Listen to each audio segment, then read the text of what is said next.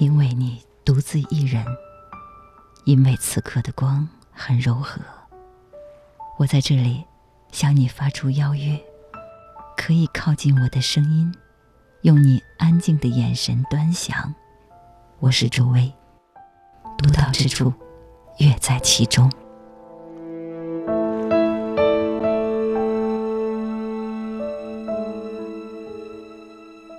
古今才女中最负盛名的，大概非李清照莫属了。十五岁写《如梦令》，记欢乐往事；醉酒尽兴后，荷花荡中争渡争渡，清新活泼，依本性而成，让后世的我们读来如见其人，可以说出手即不凡。到我们熟知的“知否知否，应是绿肥红瘦，莫道不销魂，卷帘西风。”人比黄花瘦，此情无计可消除，才下眉头，却上心头。无论写时光易逝、世事无常，还是离别之情，都毫不做作，而且频频出新意。今天轻阅读，我们从李清照最早的一首《如梦令》讲起，跟随她的生命轨迹顺流而下，依次看她如何用个人独特的口语写往事，写闺房之乐。写女性愁怨。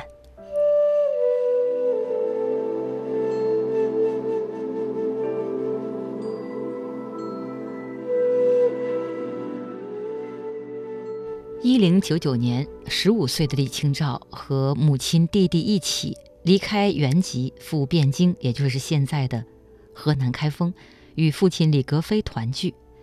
从他六岁的时候起，父亲便在京城任太学正。京城让他大开眼界，然而对于故乡，他也常常怀念，尤其是过去常常与女伴们划船嬉戏的荷花荡。常记溪亭日暮，沉醉不知归路。兴尽晚回舟，误入藕花深处。争渡，争渡，惊起一滩鸥鹭。这是李清照传世词当中被考证为最早的一首。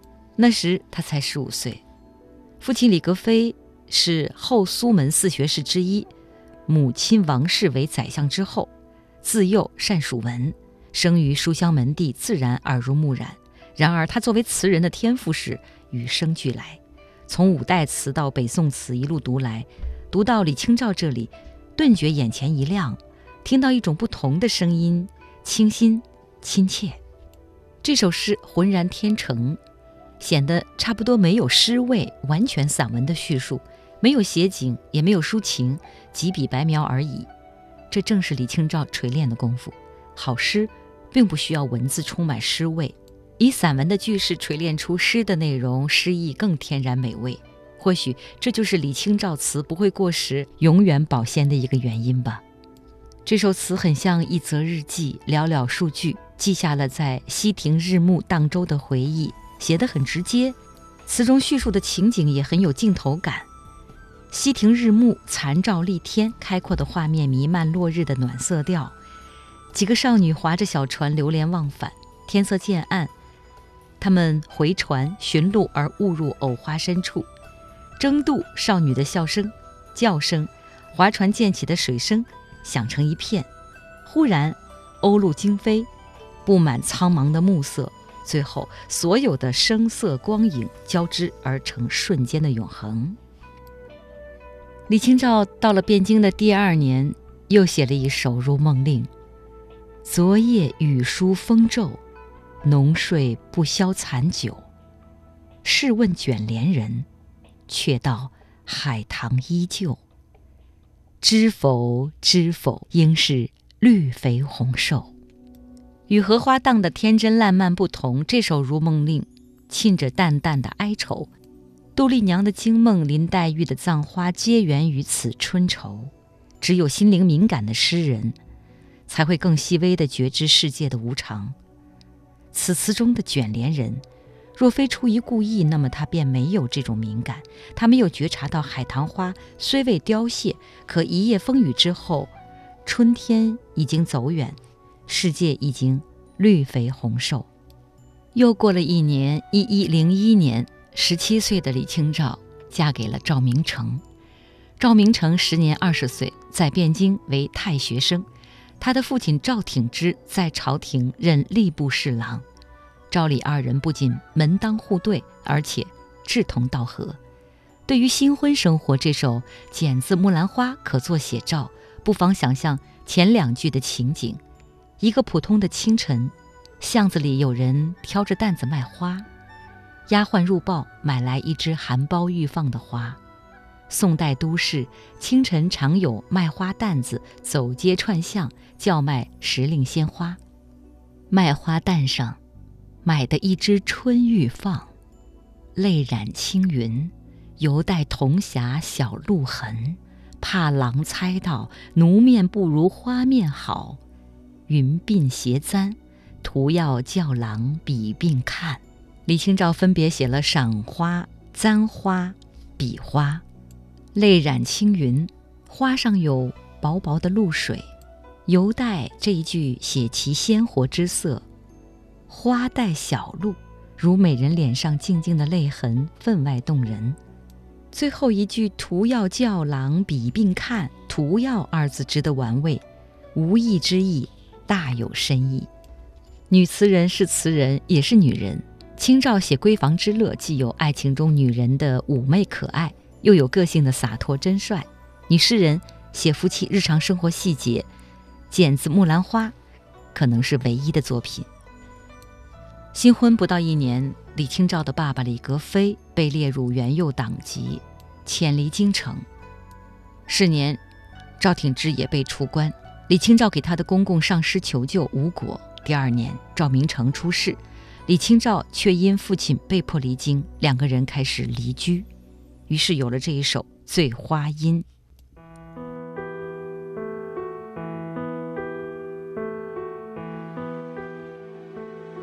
薄雾浓云愁永昼，瑞脑消金兽。佳节又重阳，玉枕纱厨，半夜凉初透。东篱把酒黄昏后，有暗香盈袖。莫道不销魂，帘卷西风，人比黄花瘦。离居将近三年，李清照两地往返，《醉花阴》写于第二年的重阳节。是清照寄给明成的家书。这首词里倾诉的情感有阿根廷诗人博尔赫斯的味道。我拿什么才能留住你？我给你瘦落的街道、绝望的落日、荒郊的月亮。我给你一个久久的望着孤月的人的悲哀。我给你我的寂寞，我的黑暗，我心的饥渴。于是有了《小重山》。春到长门，春草青。红梅蝎子破，未开云。碧云笼辇欲成尘，柳晓梦，惊破一欧春。花影压重门，疏帘铺淡月，好黄昏。两年三度赴东君，归来也，着意过今春。长门，这个点出汉武帝金屋藏娇的陈皇后。陈皇后失宠后被打入长门宫，因此典故，清照含蓄流露出自己的孤寂。本来回汴京团聚，缘何孤寂？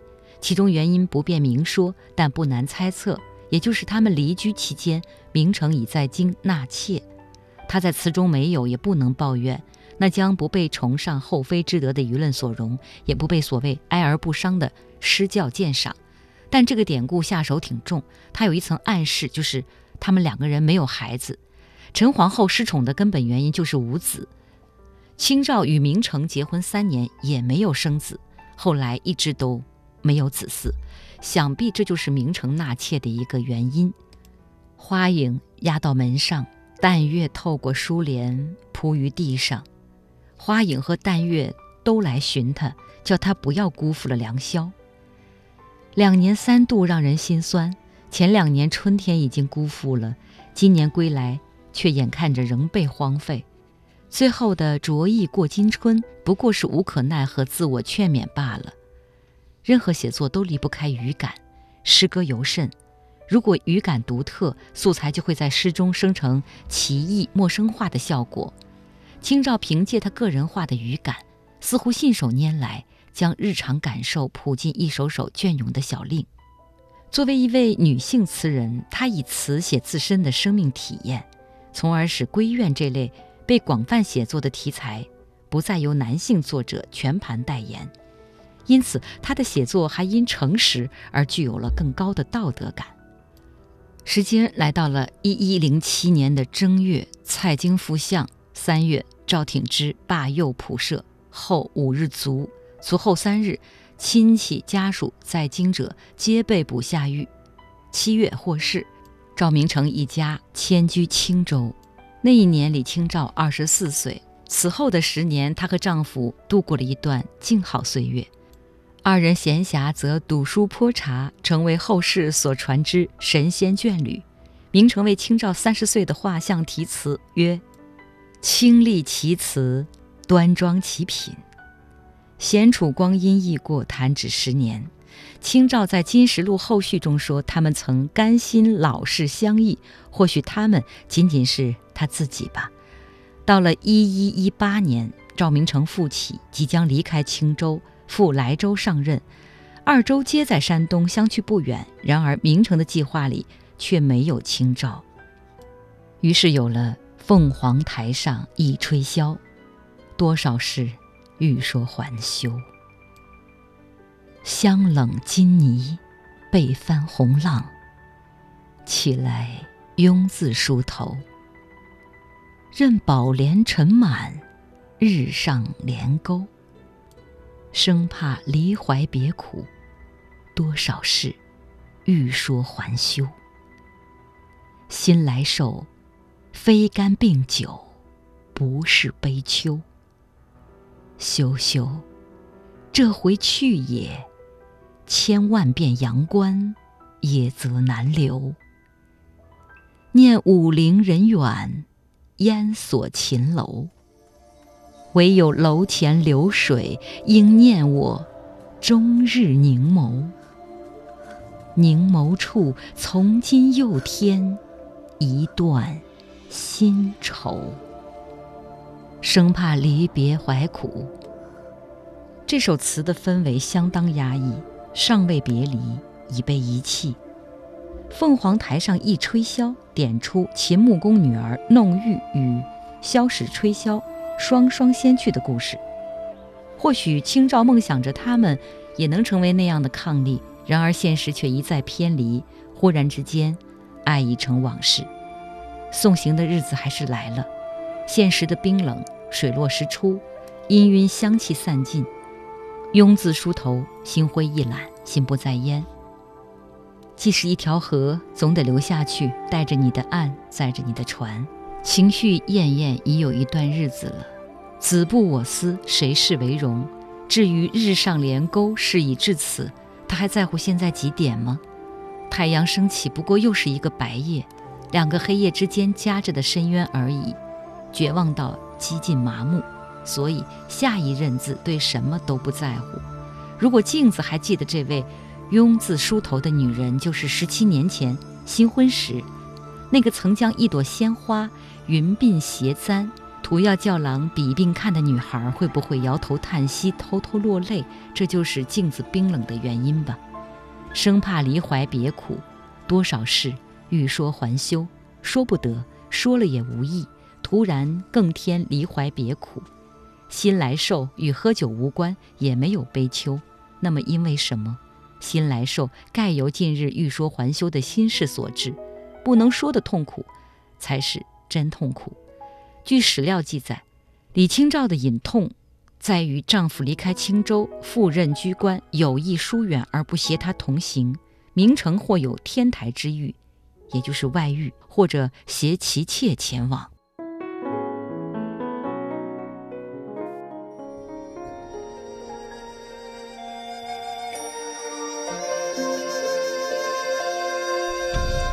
烟锁着青楼，细雨把酒黄昏后，海棠花是否依旧，应是那缕绯红瘦。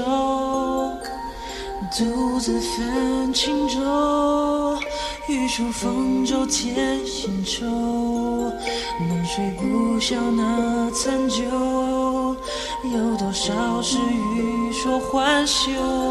锦书已经不再大言，却仍依旧。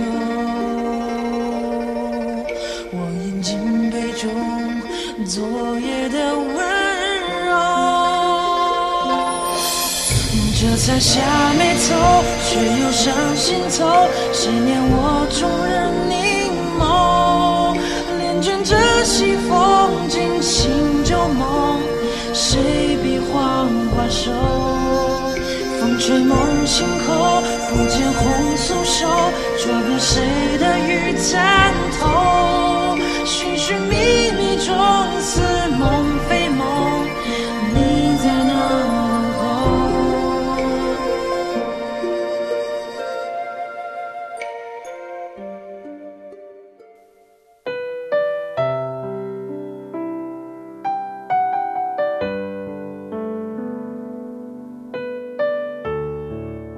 一直到了一一二七年，靖康之变，北宋亡，明成独往金陵奔母丧，清照返回青州整理金石文物，准备南运，从此开始在南方颠沛流离的生活。夫妇二人先后辗转于金陵、姑熟、池阳，直到两年后，赵明诚卒于建康，也就是今天的南京。按照李清照在《金石录后序》中回忆，一一二九年六月十三日，他在船上，明成坐岸上，葛衣暗金，精神如虎，目光烂烂摄人，望舟中告别。他们原本计划于赣水而终老，然而中途明城接旨调任湖州，遂改陆路赴建康朝见高宗。临别，清照心绪甚恶，遥呼曰：“如传闻城中缓急，奈何？”明成应曰：“从众必不得已，先弃辎重，赐衣被，赐书册卷轴，赐骨器。独所谓宗器者，可自复报。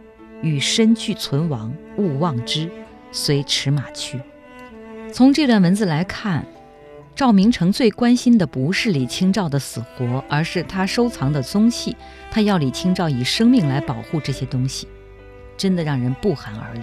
或许这样的解读是现代读者对古人的苛刻。无论赵明诚、李清照在叙述往事时，似乎对此也没有非议。即后来，他的确竭尽全力用生命捍卫金石文物，也因此频频惹祸上身，遭劫、遭盗。遭骗婚，乃至被后世的卫道士们嘲笑晚节不保。赵明诚赴健康途中染疾，未几病危。清照得信，一日夜驰三百里探视，明诚已仅存喘息，不久即死。清照大病一场，之后在浙江的越州、台州、温州、金华、临安之间漂流转徙。李清照五十岁那年，在金华写了一首词。武陵春春晚，风住沉香花已尽，日晚倦梳头。物是人非事事休，欲语泪先流。闻说双溪春尚好，野拟泛轻舟。只恐双溪乍猛舟，载不动许多愁。春天再次来到人间，依然美好。她依然想划船，如梦令里的那个少女，争渡争渡，惊起一滩鸥鹭。她的船多轻，她的笑声多好听。如今，这位憔悴凋零的老妇，身心装满人世的痛苦。纵然双溪春尚好，轻舟怕也载不动许多愁了。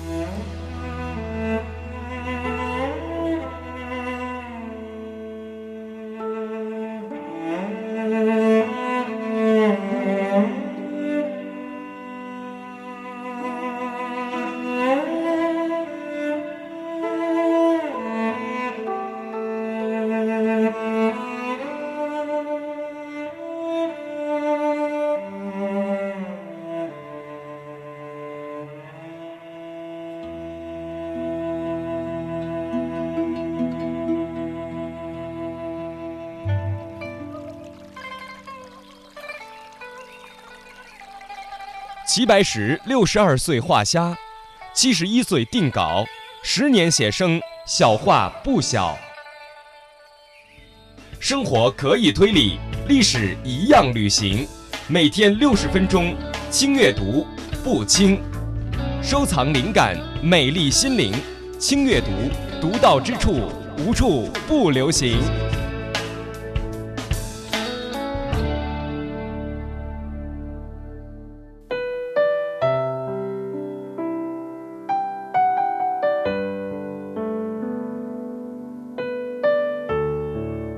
史料记载，李清照活到了七十多岁。她究竟活了多少岁，其实并不重要。四十八岁那年，因为走投无路，被张如舟骗婚。不到一年，清照告官离婚，并且受牵连入狱。在朋友的帮助下，她很快得以释放。释放的那一天，她在这个世界上其实已经死了。与赵明诚的婚姻远不完美，但毕竟有夫妻恩情。抛开没有孩子之类的问题，两个人算是志同道合。明成死后，种种非人的遭遇，时常让他有人间天上每个人看记的空空荡荡之感。晚境孤苦，词风因此由清丽转为凄厉。这个时候，于是有了《声声慢》，寻寻觅觅，冷冷清清。凄凄惨惨戚戚，乍暖还寒时候，最难将息。三杯两盏淡酒，怎敌他晚来风急？雁过也，正伤心，却是旧时相识。满地黄花堆积，憔悴损。如今有谁堪摘？守着窗儿，独自怎生得黑？梧桐更兼细雨，到黄昏，点点滴滴。这次第，怎一个愁字了得？此阙《声声慢》就是清照晚年的写照，什么都失去了，什么也寻不到了。一场风雨，几只大雁，一些落花，似乎什么都叫他伤心。当全部黑暗袭来，诗酒也不足抵挡，他便像一株小草，只能任其碾压。文学史及天才的历史，并非时代创造了天才，相反，天才创造了时代。我们对诗歌的记忆，也是对大师的记忆。大师们以其天赋发明出新的诗歌语言，确立新的写作标准。他们之间未必因时间先后而有所继承。天才不是代表，更非典型。李清照的词独特的声音，前无古人，之后一千年亦无来者。